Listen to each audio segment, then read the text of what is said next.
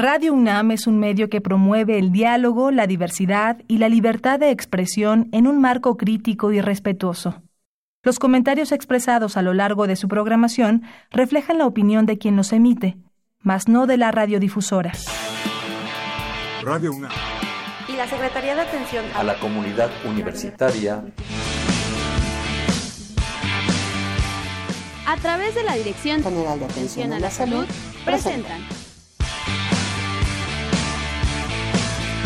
Confesiones. Y Confusiones, un espacio de salud para los jóvenes.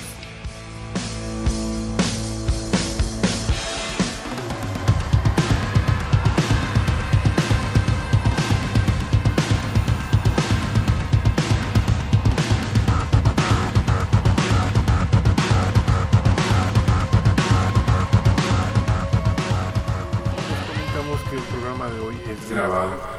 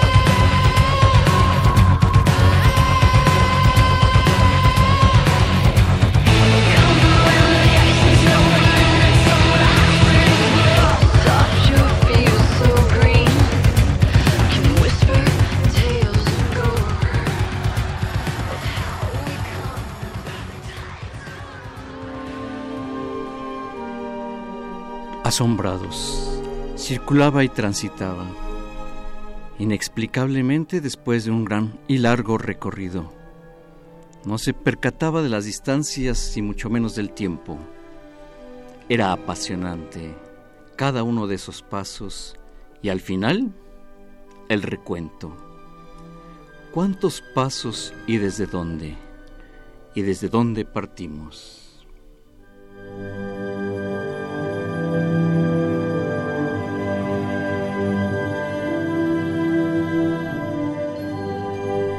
A veces acudimos a un momento de reflexión, de confesión o de confusiones. Lo más grave es esto último, las confusiones. Es cuando nos acordamos de mucha gente y quisiéramos acordarnos de otras personas que estuvieran con nosotros apoyándonos, que nos ayuden. No podemos dejar pasar el tiempo sin asentarnos y entenderlos, entendernos para saber qué vamos a hacer. Confesiones y confusiones.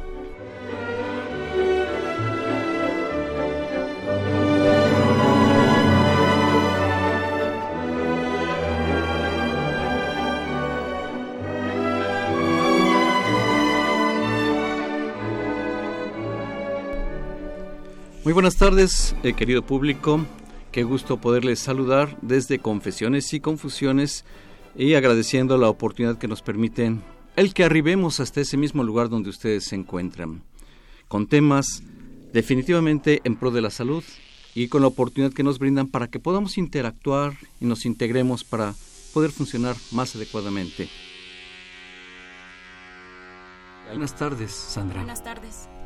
Bienvenida, qué Muchas gusto. gracias. Licenciada en Psicología por la Universidad del Claustro de Sor Juana y maestra en Psicoterapia Psicoanalítica por la Universidad de Londres. Actualmente se dedica a la consulta privada y es terapeuta en la comunidad externa de atención para adolescentes, adscrita a la Subsecretaría del Sistema Penitenciario. Está también igualmente maestra Karen Ferdosi Trejo, que ya ha estado antes aquí con nosotros. Karen, qué gusto. Muchas gracias, igualmente. La maestra Karen Ferdosi Trejo, licenciada en Psicología por la Universidad La Salle y maestra en Psicoterapia Psicoanalítica por la Universidad de Londres, miembro activo de Psiquicultura, Asociación de Estudios Transdisciplinarios AC, actualmente se dedica a la consulta privada y es una gran compañera también del equipo. y a su vez aprovecho la oportunidad para saludar a la doctora Lourdes Quiroga Etienne, pues una gran trayectoria académica, expositora y bueno, podría eternizarme hablando de ella. Y pues em, ella es, eh, por supuesto, estudia la licenciatura en psicología, tiene la maestría en psicoterapia psicoanalítica y doctorado en psicoterapia psicoanalítica, presidenta de Mundo Psique y pues eh, escritora, ha publicado libro, conferencista, eh, participa en medios. Doctora Lourdes Quiroga, nos acompañan igualmente la maestra Leticia López Guerrero. ¿Qué tal? Leticia, ¿cómo estás? Muy bien, muchas gracias. Agradezco la invitación en este espacio. Pues es una maravilla que podamos contar con tu presencia, eh, la maestra Leticia López Guerrero y la maestra Yolanda Moreno Torres. ¿Qué tal? Hola, muy bien. ¿Cómo estás, Yolanda? ¿Bien? Muy bien, gracias. Las dos, eh, la maestra Leticia López Guerrero y la maestra Yolanda Moreno Torres, con maestría en psicoterapia psicoanalítica. ¿Lo dije bien? Sí. Son términos bastante técnicos, pero felizmente arribados por acá. Y pues, fines de ciclo. Eh, doctora Lourdes Quiroga, ¿por qué? Y en esta introducción tan interesante que dabas, Guillermo, hablabas de una cosa fundamental, el tiempo. ¿No? Este tiempo que, para empezar, podríamos decir, no podemos medir más que en un reloj, pero al mismo tiempo es un, es, es, es un tiempo que se nos escapa, y se nos escapa porque, si bien cronológicamente, si en un momento dado queremos cambiar o necesitamos cambiar el horario por conveniencias del mundo, del país, de la energía o de lo que fuere, lo podemos modificar. Esa es la cronología. Nosotros regimos nuestra vida por cronos. Hay otro tiempo que es el tiempo de Kairos, es el tiempo del deseo.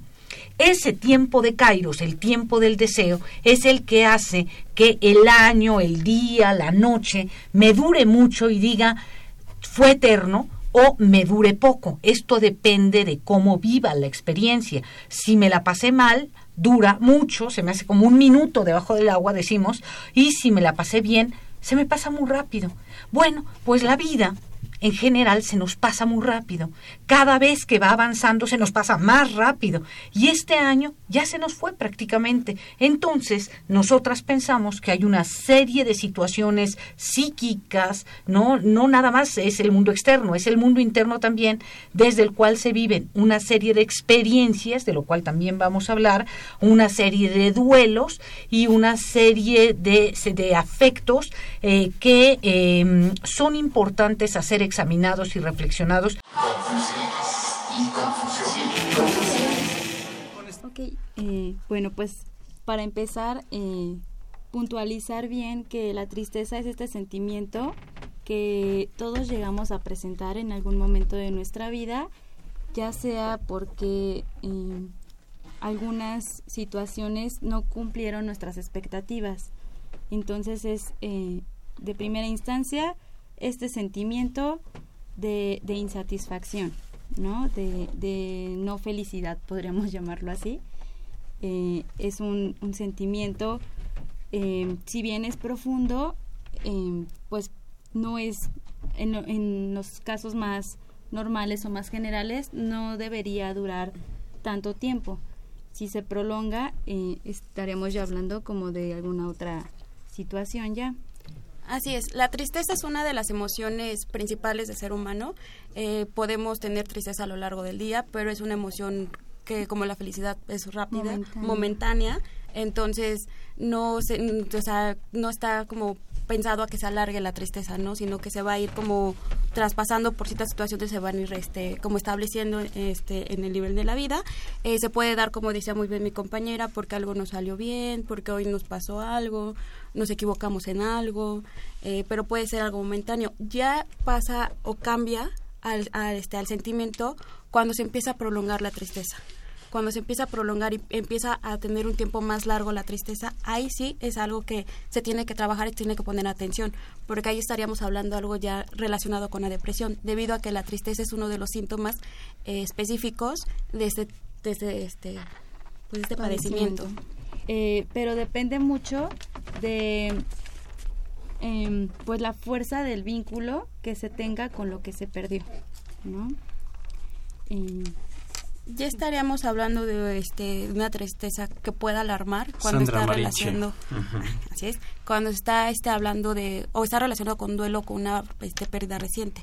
Ahí es cuando o este cuando ya estaría hablando de algo alarmante no como te digo hay veces que por situaciones o por historia de vida yo puedo afrontar la pérdida de un amigo, ¿no? Ya sea que se fue del país eh, o que se fue, este, falleció o algo le pasó, yo lo, tengo ese recurso por mi historia y eh, para afrontarlo, ¿no?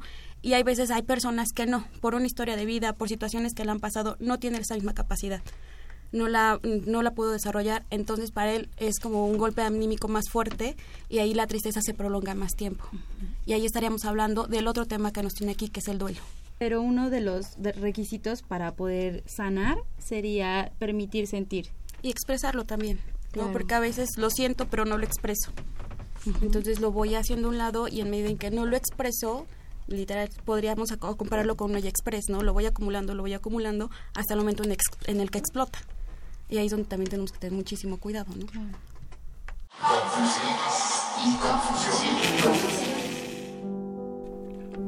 La luna la veo opaca.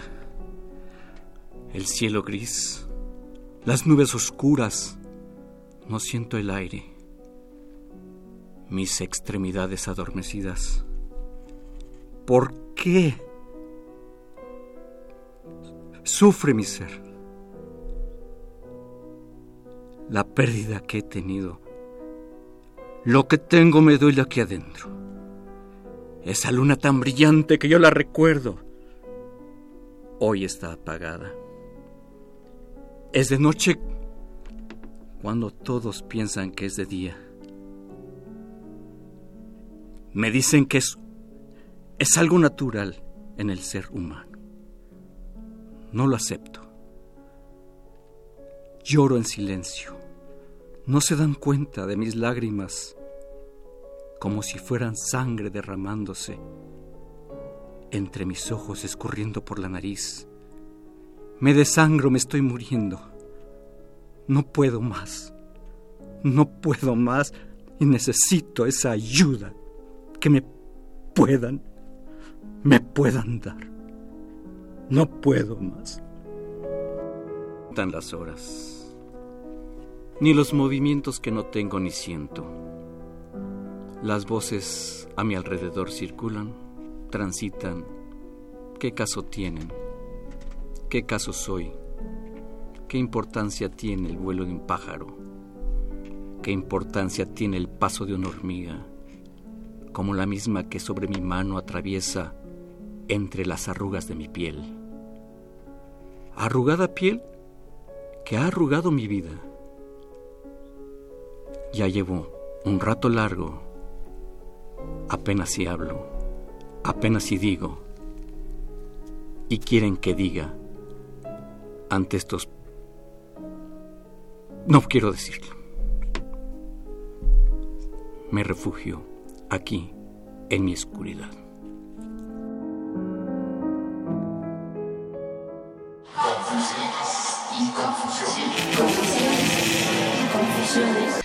Podríamos hablar del duelo desde la pérdida, que es así como lo entendemos en lo común, la pérdida de alguien cuando alguien muere. Pero el duelo no significa nada más esa pérdida. Podemos perder también cuando eh, una pareja se va, cuando los hijos se van a estudiar a otro lado, cuando perdemos un trabajo, cuando eh, perdemos un objeto. Todo eso representa una pérdida. Y esa pérdida ahorita en este año, bueno, lo que estamos perdiendo es tiempo. Perdemos, pero también ganamos, porque también crecemos. Y pensaba en el título del programa, Fin de Ciclo, y lo, lo podemos entender en dos, dos eh, momentos. Fin como un término, pero también fin como un nuevo fin. Justamente eh, no quedarnos con esa, esa expectativa sin un fin, sin una intención. Eh, eso sería de alguna manera el, ese duelo y esos procesos que vivimos.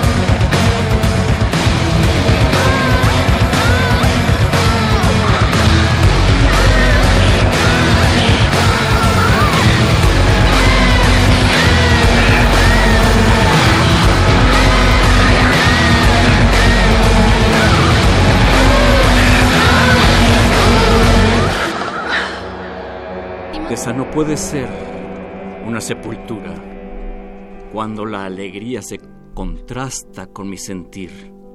Tal vez mi tristeza es parte de esa alegría, ese contraste de fases, esa optimización del esfuerzo, ese resultado de búsquedas. La tristeza me hace tropezar, pero el optimismo me hace levantar. Puedo salir adelante.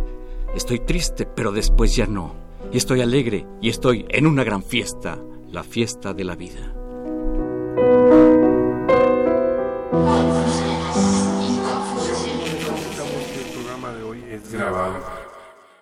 Nos puede causar un sentimiento de tristeza porque la vida el tiempo, mejor dicho, el tiempo corre hacia adelante y entonces a mí me recuerda de mi transitoriedad. Me recuerda de que mi paso por esta vida es transitorio, pero en forma definitiva se despiertan sentimientos de tristeza, sentimientos a veces de angustia, qué he hecho, qué no he hecho. También hay tristeza por los que ya se fueron, porque a veces hay desavenencias familiares que se quieren, eh, bueno, resolver en este tiempo. Muchas cosas. Por eso me parece un mente el de los eh, rituales. Rituales. Maestra Yolanda Moreno Torres, el ser humano es ritualista. Sí. Ay, pero con qué velocidad me responde la maestra Yolanda Moreno Torres. ¿Qué función tienen los rituales en la, en, la, en la gente, en las personas, en las comunidades, en las colectividades? Pues me parece que los rituales tienen como doble función. Una de ellas es bajar esta angustia ante la incertidumbre, ante lo desconocido. Entonces, en el momento que hacemos un ritual es eh, bajar esa angustia hacia lo desconocido, hacia la incertidumbre. Es poner ya una dirección aunque sea en la fantasía, para lograr un objetivo.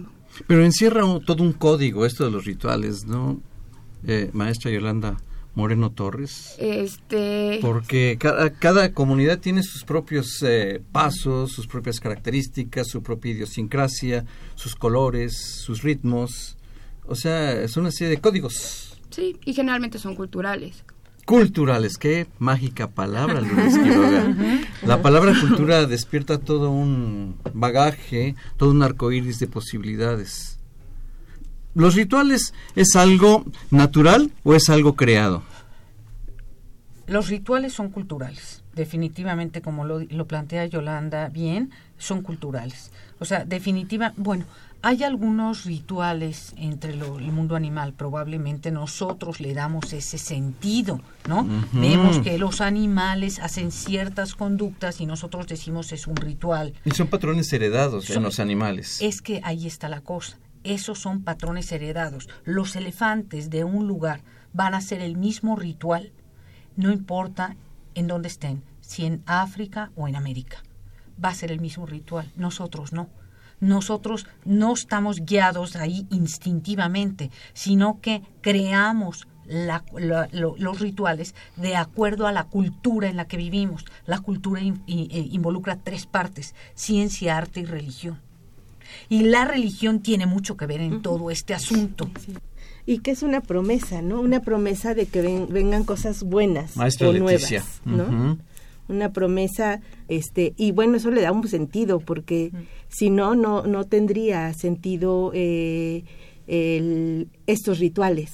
Se hacen con un fin incluso se siguen paso a paso. Esto es difícil en el ser humano o se plantea por necesidad o es espontáneo yo creo que sí es por necesidad o sea yo creo que sí hay una parte que es por necesidad porque es justo la manera de enfrentar esta angustia entonces este, yo creo que sí, sí tiene que ver mucho que sea por necesidad. Has dicho una palabra que me inquieta mucho, para, para enfrentar esta angustia. El ser humano todo el tiempo vive angustiado y por eso andamos necesitados de ustedes, los profesionales de la salud mental, para poder enfrentar esa angustia. ¿Qué la existencia es necesariamente una angustia? ¿O es un deleite el vivir, el participar de las oportunidades de sentir el viento, ver el amanecer, es una angustia cuando podríamos pensar que es un placer. No hay contradicción. A ver, a ver, ¿cómo, vas? No hay contradicción. No hay contradicción. El ser humano es angustiado, ¿no? El ser humano tiene una, hay una angustia propia, nata, no constitutiva del ser. Eso la filosofía, el psicoanálisis mismo lo sabe.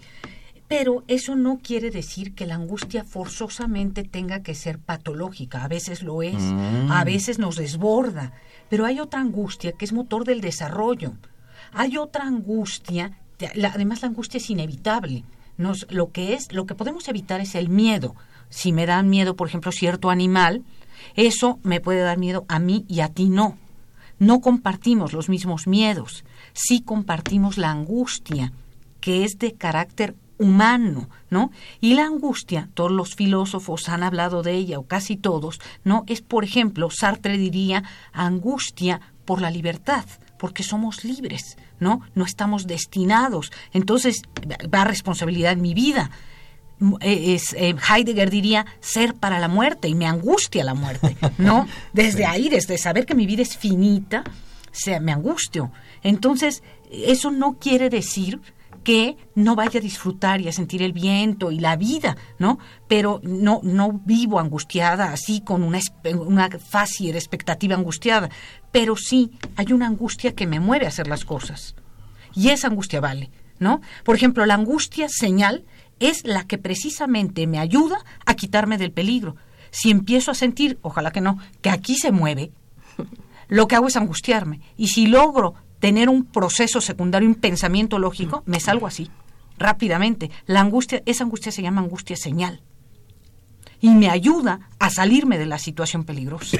Así que la angustia está mal entendida cuando se piensa que es totalmente mala, ¿no? Ahora mismo estamos, eh, nos causa cierta angustia, angustia de separación, angustia de terminación.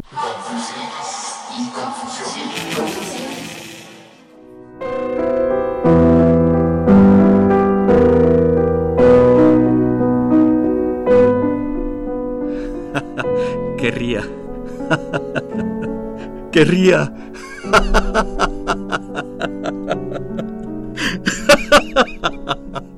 No estoy loco. Estoy. Estoy feliz. Feliz porque he escuchado. Al fin veo luminosidad. Al fin siento en mis extremidades. Y esto me hace. Me hace reír, me hace sentir la vida misma. Reír es despertar, fortalecer la respiración en mi corazón y mis pulmones, en mi piel, en todo, en la vida, en el aire, en todo.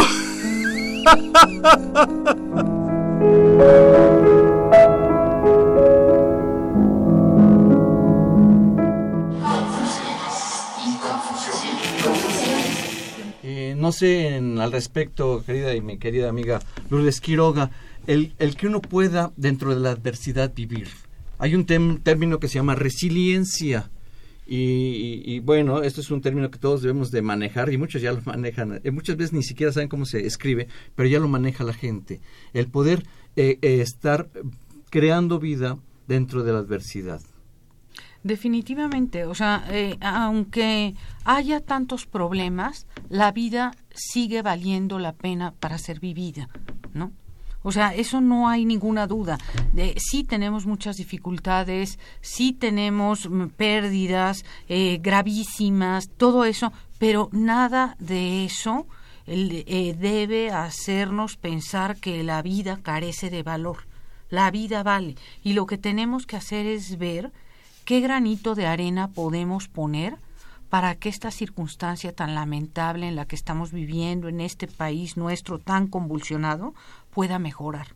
¿No? Entonces debemos quitarnos del lugar solo de la queja. No digo que no nos quejemos, que no estoy haciendo una crítica a la queja, sino que estoy haciendo, además de la queja, ¿qué puedo hacer por esto?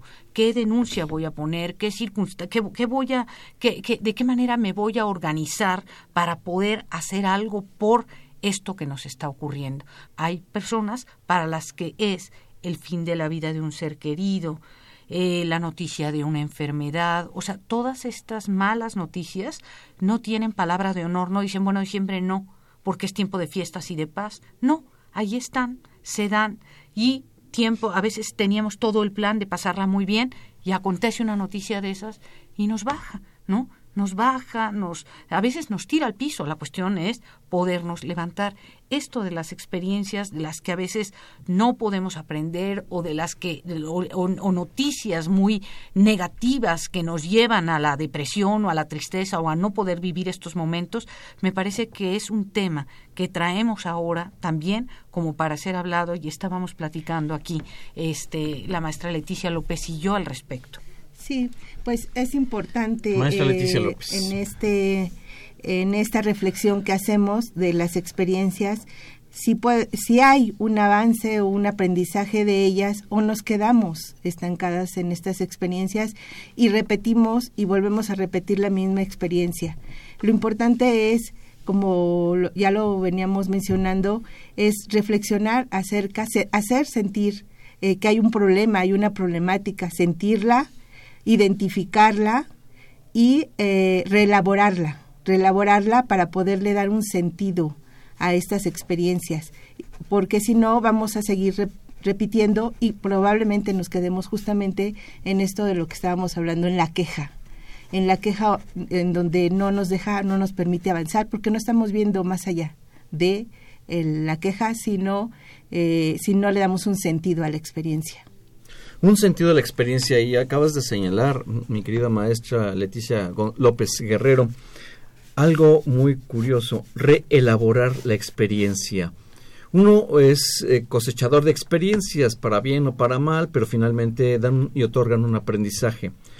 Y uno la tiene presente, pero cuando uno la reelabora, como que la vuelve a vivir, le da un matiz eh, de reflexivo de poder eh, dar con énfasis un mejor proyecto de vida. Así es, es importante porque la sentimos y la, la, sentimos, la identificamos, incluso el cuerpo lo siente y en esa medida en que lo sentimos y lo volvemos a vivir y nos permitimos sentir un dolor, en esa medida vamos a poder reelaborar otra experiencia, una nueva experiencia de vida. Qué manera, como las olas del agua cuando transitan como una danza, o el correr de las nubes entre el viento, las palabras entre las personas, el baile y la danza entre todos nosotros, en confesiones y confusiones, darle un sentido a la vida. ¿Cómo lo encontramos? Estamos en este programa para ello.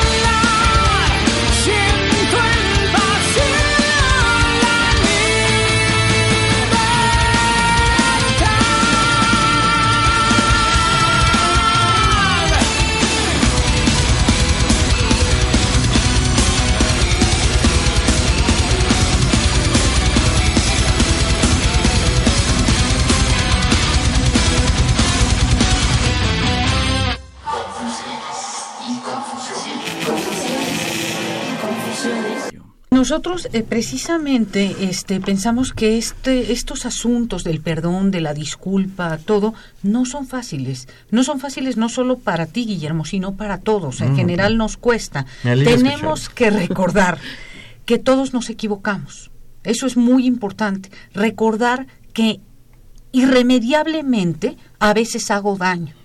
Eso, si lo logro reconocer, puedo en todo caso acercarme a la posibilidad de decir me equivoqué, lastimé al otro hasta sin querer, a veces queriendo, y tengo que pedir una disculpa. Una disculpa que el otro va a agradecer probablemente y que a mí me va a liberar. Oye, bueno, pero en el otro sentido me agredió, ¿cómo lo voy a perdonar?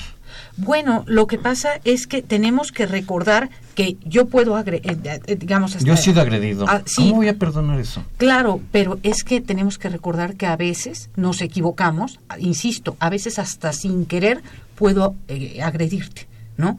Si no no quise hacerlo, se me fue este impulso, porque yo tengo una serie de impulsos, no solo soy amor, también tengo destructividad, pero da la casualidad que tú también la tienes. Y a veces eres víctima efectivamente de mi propia agresividad, pero hay otros que son víctimas de la tuya.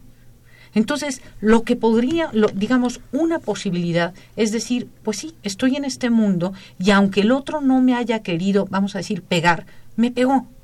Pero viene y quiere reparar la situación, eso se llama reparación. Quiere reparar y me pide una disculpa genuina. Si el vínculo vale y yo tengo la posibilidad de entender que el otro también se equivoca igual que yo, disculpo porque para que el ví- vínculo persevere. Si no tengo la posibilidad y me creo muy perfecto y yo nunca hago daño a nadie, no voy a aceptar disculpas y mis vínculos cada vez se van a ver más débiles, más lejanos y por ahí me quedo bastante sola. La verdad es que el otro no es perfecto. Nunca, nadie somos perfectos. Y tengo que soportar que a veces me toca recibir el golpe, ¿no? Y viene, ojalá y venga una disculpa, que yo pueda decir, ok, va, vamos adelante, reparemos la situación y conservemos el vínculo. Porque hay, hay cosas por las que no vale la pena perder un vínculo valioso. hay algo que reparar, pues reparemos. Reparemos ese vínculo con nuestros seres queridos. Quizás hayamos peleado con eh, algún familiar, con nuestros hijos, con nuestros padres, eh, con nuestros hermanos, eh, con nuestra pareja. Y pues es el momento de reflexionar qué fue lo que no hicimos eh, correctamente y hacer el esfuerzo por reparar justamente para eh, eh, buscar ese perdón quizás hablando en esa en este tema del perdón buscar ese perdón en nosotros eh, por haber hecho algo y haber dañado a ese vínculo a esas personas y también quizás eso también ayude o mueva para que los otros también eh, estén en la misma sintonía con nosotros y reparen también En el minutito que me queda tomo a mi buen Nietzsche, ¿no? Y dice que hay que pensar en el pasado para que el pasado no sea sepulturero del presente, ¿no?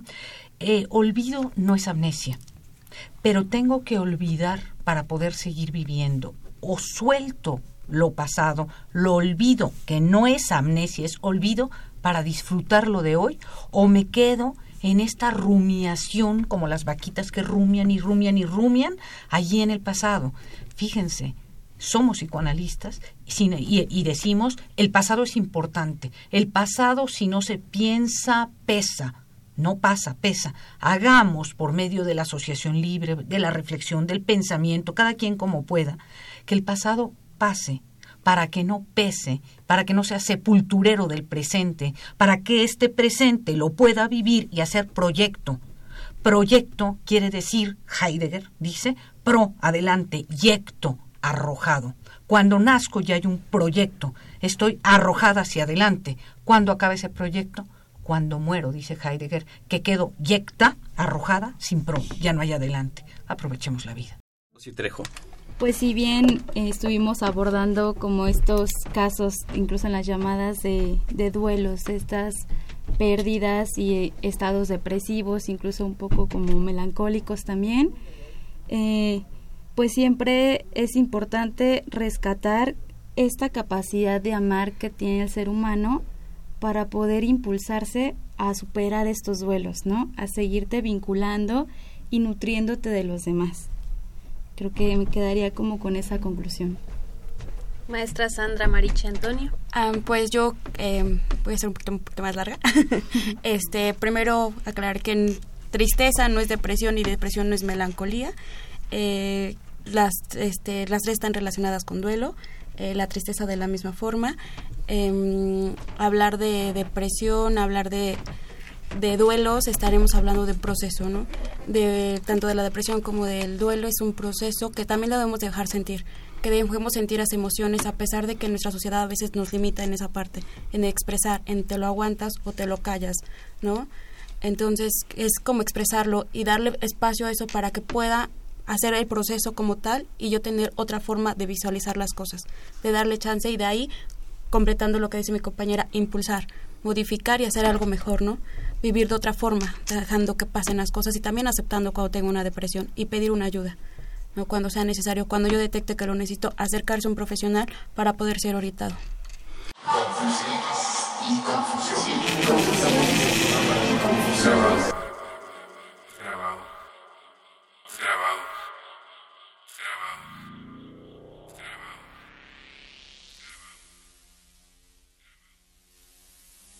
al tihuun. King wukik pakat ben baalo. Kusihilo menglet an toko tilechako. Kintsay king kabob ti chang alkap ha. Yetel kusutulo chemop. Tush huntul kolel yetel huntul ship. Kuputsulop tilenohka kukakas tuchuk tikobo. Chake u U הוא עץ עול משוב, וחלקה פתיקוב סוטו, תיושיק נלבו של צ'יאוב. Uyabila, uyabila, ah masop, chen kuyabila ah hoop. Ukal mo baop itchuli. Tanupak ti kubaop. Haka ang uyolop. Tumento yichobe, kupak tikop samalil. Kuyikubaop, tuhach na chin luum yetel ik. Umek mubaw tanushim balo. Kuntul ku kupulik ukak hat kuhatskop. Bale yohlo yanusutop yetel yanumanu kastubao takukuslop te sutuka tushku paktikubao hakangu yolo tumentu yichobe kuyikop samalil ukaslop tum menutsip chak. Un dios lanza su hacha. Mueren faroles. El semáforo cambia a negro. Aullan enloquecidos claxones. El lodo salpica coches, los detiene, los ahoga. En otra parte, alguna aldea se levanta de la sed. El agua florece su rostro, sacia chultunes, sartenejas, cántaros, sonrisas. La floresta fecunda metáforas. El aire es gigante que corre entre la selva. La noche venado lamiendo su linaje. Fulgores habitan la piel del ocelote. El rugido del tigre al rayo despierta. Los sapos son pedazos de jade musical goterones golpean el tambor de la tortuga. En cambio aquí, la lluvia arruina discursos oficiales y esta bendita ciudad se vuelve charca.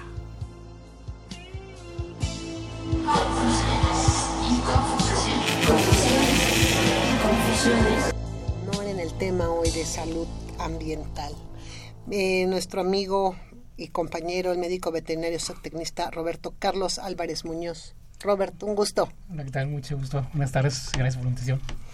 Y bueno, pues ya, ¿qué podemos decir de más que nuestro colega, amigo, compañero? Mil, mil cosas que hemos vivido con el buen médico veterinario zootecnista José Juan Mancilla Castillo. ¿Qué tal, Gis? Felicidades, Estefer. Buenas tardes. Pues aquí otra vez, como cada mes nos toca platicar sobre lo que hacemos nosotros cotidiano ahí en la, en, la ciudad universitaria y lo vamos a aplicar ahora a nuestras casas, ¿no? Vamos a platicar un poquito del agua que tanto estamos deseando ahorita que nos caiga y de cómo cuidarla y cómo almacenarla. El planeta, la gran... El noventa y tantos por ciento del planeta es agua. Igual el organismo de todos los seres vivos, plantas y animales, está constituido por, la, por más de la mitad de agua. Nuestros fluidos, pues, son a base de agua. La célula. Eh, la célula al interior contiene agua. Todo, todas nuestras funciones vitales tiene está está el agua presente. Cuando respiramos, cuando exhalamos ese vaporcito que ahorita no se ve, es agua que ahorita lo estamos exhalando por todos los poros, este, mucho más, ¿no? De ahí la importancia de, de, mantener el agua en buenas condiciones, en buenas condiciones este, de consumo, de conservación, puesto que, bueno, ya dijimos que, que el planeta, la mayor parte del planeta está constituido por agua, pero no toda el agua que tenemos en el planeta la podemos utilizar. En, en el caso del el total de agua potable, o bueno, de el agua que tenemos pues en el planeta, estamos hablando del de 100% de esa agua, solamente el 2.5% es agua, de la, de el cual de este 2.5% el 70% de este porcentaje, o sea, de este 2.5 es el que se encuentra en los glaciares, en océanos, y solamente el 1% es el agua que es agua dulce o que es agua apta para el consumo, obvio, sí pasando por sistemas de protección, entonces es un porcentaje mínimo, es un porcentaje mínimo el cual, este, bueno, si no se cuida es un recurso que no es renovable, entonces este es un recurso que hay que manejarlo adecuadamente y cuidarlo. El 1% del agua disponible en el planeta, el agua dulce disponible en el planeta, si nos pudiéramos imaginar solamente ese 1% que puede estar en los ríos, en algunos lagos, algunos manantiales, es muy poca. Siendo además tan poca, hemos visto muchas noticias que las empresas vierten sus desechos a los ríos. En la Ciudad de México aún tenemos un río vivo, que acá está por los dinamos, ¿no? Pero un poco ya más bajando hacia la zona más urbana, pues ya el, el agua va ya con convertir, bueno, este, combinándose con, con, desechos, este, le, llaman, le llaman aguas jabonosas. Bueno, esa agua ya, cuando llega acá, cuando llega a Coyoacán, pues ya es agua, este, hasta huele mal, ¿no? Lo que queremos decir es que que no nos, no nos, no nos imaginemos de que tenemos el recurso, bien lo dijo Robert, es un recurso, el agua es un recurso no renovable. Se nos está agotando, aún tenemos agua, se nos está agotando. Pero quisiéramos platicar o quisiéramos preguntarle a alguien de Toluca, por ejemplo, que allá está todo el sistema Cutzamala, que este, qué sienten cuando ven pasar toda esa agua que llega a la Ciudad de México. Y nosotros acá desperdiciando el agua, ¿no? Y después de aquí, ya cuando lo sacamos de acá, llega hacia, hacia Hidalgo. Habría que preguntar a las gentes de Hidalgo qué sienten que, que en México tenemos buena calidad de agua y les dejamos nuestros desechos, ¿no? Entonces, este, pues hay que, hay que tener conciencia de qué es el agua, para poderla guardar y mantener este en condiciones óptimas, ¿no? Y eh, bueno, si se va pues, a hervir no, no tiene caso agregarle cloro, porque el agua viene ya potable, trae cloro, entonces es, es era un gasto innecesario. Después de que le pongo cloro, ¿cuánto tiempo tengo que esperar para poder consumirla? Bien, para al agua no es al agua que sale de tu llave no es recomendable ponerle cloro porque ya trae ya viene adicionada de cloro como se potabiliza el agua en, México es a base de cloro. Entonces el agua ya trae cloro y las concentraciones necesarias según la norma oficial este, mexicana. Entonces no este no le pongan más cloro. Ya es o sea, puedo abrir mi llave, poner mi vaso, darme un Si tú si quieres asegurar un poquito más, la podría servir y como dice este Robert, este una vez que la herviste y que se enfría, pues ya. La, la pones en el recipiente que acostumbras y tapado, ¿no? Este, el microdín pues es básicamente más para desinfectar frutas y verduras. Selecciona el agua para justamente lavar. Este, esta práctica es súper recomendable. Aquí sí, para lavar y desinfectar frutas y verduras, sí podemos usar cloro y podemos usar el microdín. Y como dice este Roberto, en las presentaciones que dice la etiqueta, las instrucciones que la etiqueta, si la etiqueta dice ponle 10, 10 gotas por litro de agua, son 10 gotas. No son 8 ni son 15, son 10. Nos aseguramos un poquito más si tenemos un filtro en casa. Pero este filtro no es mágico. Cumple su función y habría que, renovarlo las bujías o los filtros periódicamente. No sé, esto va a depender del consumo o de la cantidad de agua que va pasando a través de este filtro. Podría ser un mes, tres meses, no sé. Esto va a depender de mucho del consumo del, del agua que circula por este filtro. ¿Por qué? ¿Por qué la gente se, se inclina por poner filtros? Un poquito por lo que tenías tú también en, la, en la mente de que el agua te han dicho que es mala, el agua de la llave es mala. Bueno, entonces vamos a poner un filtro para, para que, lograr que esa agua sea buena. Bien, lo que pasa también es que el agua llega a nuestros depósitos, ya sean cisternas o sean tinacos, por un sistema de tuberías que ya comenté que las han renovado. En la Ciudad de México se extrae, se agua en la parte sur. El subsuelo de la parte sur de la Ciudad de México es más este pedregoso. Un poquito hacia el oriente es más arenoso. Y en la parte norte es más, este, es más salitroso. Entonces, el subsuelo donde se está extrayendo el agua jala, jala también estas materias que, que están, que están contenidas en el agua y, van transportándose en, en, las tuberías. Llegan a otro tinaco o llegan a, otro, a, nuestra cisterna y se depositan en las partes bajas ¿no? de los tinacos o las cisternas. Puede ser tierra, puede ser este arenilla.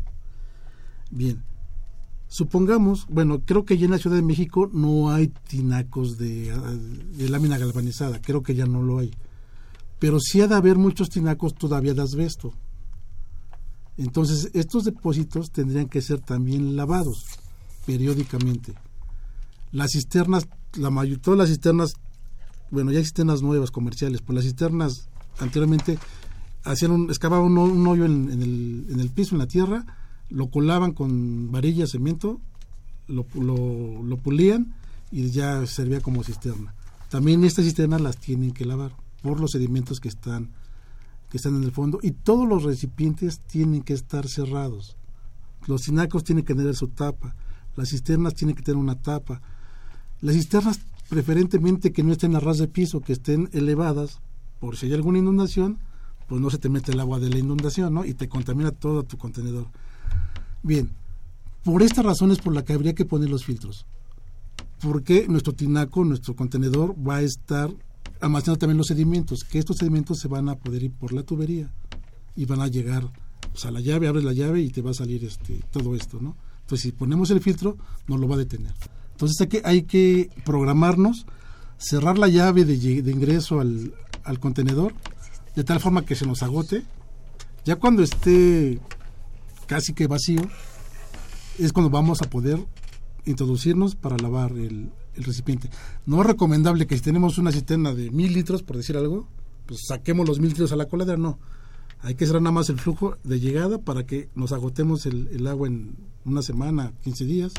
Ya cuando esté casi vacía, entonces sí, proceder a lavar. Para llevar a cabo este lavado, pueden ser de dos maneras. Una, si contamos con los medios y con los recursos, hay empresas que se dedican al lavado de tinacos y de cisternas, que es lo ideal si no contamos con esto, adelante, podemos hacerlo. Si lo vamos a hacer aquí, lo importante y por lo que tenemos que iniciar es por la seguridad de la persona que lo va a hacer. Siempre, si se va a hacer lavado de cisternas o de tinaco, nunca hay que hacerlo una sola persona. Siempre debe estar una persona o afuera del tinaco o afuera pues, de la cisterna y esta persona quedarse siempre afuera y estar siempre observando a la persona que está al interior. Entonces es importante contar con mascarillas eh, para, pues por los gases que vamos a, a, generar, ya que vamos a usar una solución para desinfectar ya sea nuestro tinaco o nuestra cisterna. Entonces aquí es importante primero nuestra seguridad y no permanecer adentro del tinaco o de la cisterna por más de 15 minutos. O sea, cada, cada 15 minutos salir, tomar aire, aunque tengamos mascarilla y otra vez ingresar y continuar con, con nuestro lavado. ¿sí? Es, es importante quien vaya a lavar, quien vaya a estar dentro del recipiente, esté limpio, que tenga ropa limpia, que tenga zapatos o guaraches que estén limpios. La persona que está adentro tiene que estar preferentemente bañado y su ropa tiene que estar limpia. Debe ser o material nuevo de preferencia y que solo lo usemos para este lavado. O sea, posteriormente podemos hacer uso de los cepillos, de las cubetas, de las jergas. Eh, entonces, en este caso, bueno, debemos dejar una porción de agua mínima en nuestro tinaco, que esto nos va a servir para con el cepillo lavar perfectamente todo lo que son paredes, las esquinas si son cisternas y todos los bordes donde se aprecie que en el tinaco o en la cisterna hay presencia pues de lama o presencia de alguna partícula que no es propia pues de la cisterna o del tinaco. Pero ahí no ocupamos todavía un jabón. No, no, aquí de preferencia no recomendamos que se use jabón. Si únicamente con el cepillo y con el agua tallamos perfectamente bien para quitar estas situaciones. Enjuagamos con tal vez con una cubeta de agua limpia y, y retiramos esta situación, ¿no? tanto eh, bueno estos este, residuos de, de agua y, todas las, las, las este, partículas podemos ya una vez que retiremos todo esto secamos todas nuestras paredes y verificamos que no tengamos presencia de ningún tipo de materia eh, eh, ajena a nuestro tinaco o a nuestra cisterna. Y entonces, y entonces sí ya procedemos a elaborar nuestra solución para desinfectar nuestro tinaco o nuestra cisterna que esta de preferencia la vamos a elaborar con cloro igual haciendo hincapié a, la etiqueta de nuestro cloro para hacer nuestra dilución correcta. Una vez que hacemos esta dilución, el, perdón, la, dilución eh, en nuestra cubeta, volvemos a tallar una vez que enjuagamos perfectamente nuestro cepillo, también tallamos todas las, las paredes y todas las, las este, esquinas de nuestra cisterna. Y por ahí procedemos a sacar lo más posible de esta solución y entonces sí ya es cuando podemos incluso ahí abrir nuestras llaves pues, de paso para, para, que es, para que el remanente que se presente pueda ser pues, desalojado pues, por las llaves. Y en este momento también podemos abrir todas pues, nuestras llaves del el interior pues, de la casa de lavabos, de fregaderos para también toda la, la posible agua que haya pasado hacia las tuberías de que es este de desaloje y no tengamos problemas ya posteriormente una vez que se llene nuestro tinaco o nuestra cisterna. No es recomendable usar detergentes ni jabón. O sea, primero es tallado con agua, bien tallado toda la superficie interior del depósito. Después ya o sea, se, saca esa agua, después ya se desinfecta, como a mí lo comenta Robert, con solución de cloro. Pero jamás usar detergentes ni jabones. ¿Y por qué? Porque, bueno, al usarlos vamos a, gastar más agua. Claro. Entonces, si, si vaciaste tu, tu, tu contenedor, no tienes mucha agua y además este se nos va a quedar todos estos residuos en la tubería, ¿no? Y si llegan al, filtro que ya comentamos hace un pues rato, pues nos lo va a estropear. Espacios abiertos cuando se laven es porque justamente el cloro despide gases y los gases son muy tóxicos y entonces para evitar algunas alguna situación de intoxicación o algún malestar, pues no lo hagan. También en el caso de los garrafones de que se compren, es importante que los garrafones sean lavados con agua y con jabón por toda la parte externa antes de colocarlos en nuestros equipos, si es que tenemos equipos o si hacemos algún uso, lavarlos perfectamente con agua y con jabón. Sigamos, sigamos, sigamos dejándonos conducir así con este ritmo que escuchamos. Las palabras las tienen ustedes, los hechos quienes nos escuchan, ustedes harán trascender la vida y qué interesante es poderlo hacer así. Radio UNAM. Y la Secretaría de Atención a la Comunidad Universitaria. A través de la Dirección General de Atención a la Salud. Presentaron Confesiones y Confusiones, un espacio de salud para los jóvenes.